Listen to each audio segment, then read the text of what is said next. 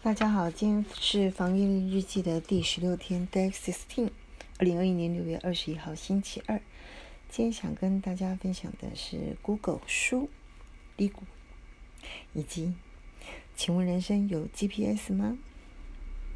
低谷这本书啊，它最核心的一句话就是：到底什么时候应该放弃，什么时候应该坚持呢？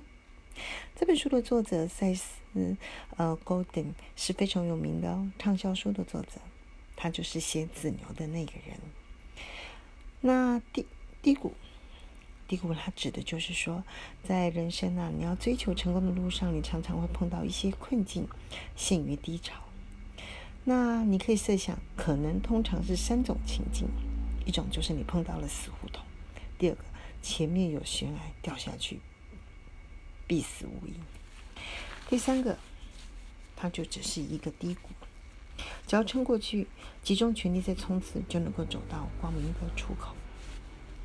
所以，输家的遗憾就是，应该要坚持下去，却太早放弃了。那应该要跳开，因为明就是死胡同跟悬崖，却坚持至死。所以。问题就是，千金难买早知道。我怎么知道我现在走的这条路方向是对的呢？我怎么知道我只要再坚持一下，再集中全力冲刺，就能够走出低谷，登上高峰？如果我可以知道还能够熬多久，那我的心会更定啊！我一定会更认真的熬下去。相对的，如果我知道那是一条死胡同、鬼打墙，甚至前面是……会掉入深爱的深渊的险崖，会要命，我才不会傻嘞。可以的话，我不会陷进去；可以的话，我会立刻回头。但是当时我就是不知道。所以，请问第一个问题：人生有 GPS 吗？第二个，如果有 GPS？那么谁可以帮我决定我要去哪里呢？谁可以帮我定目标呢？还有，那是我要的目标吗？第三个，如果很幸运的梦遇到仙人指路，你相信吗？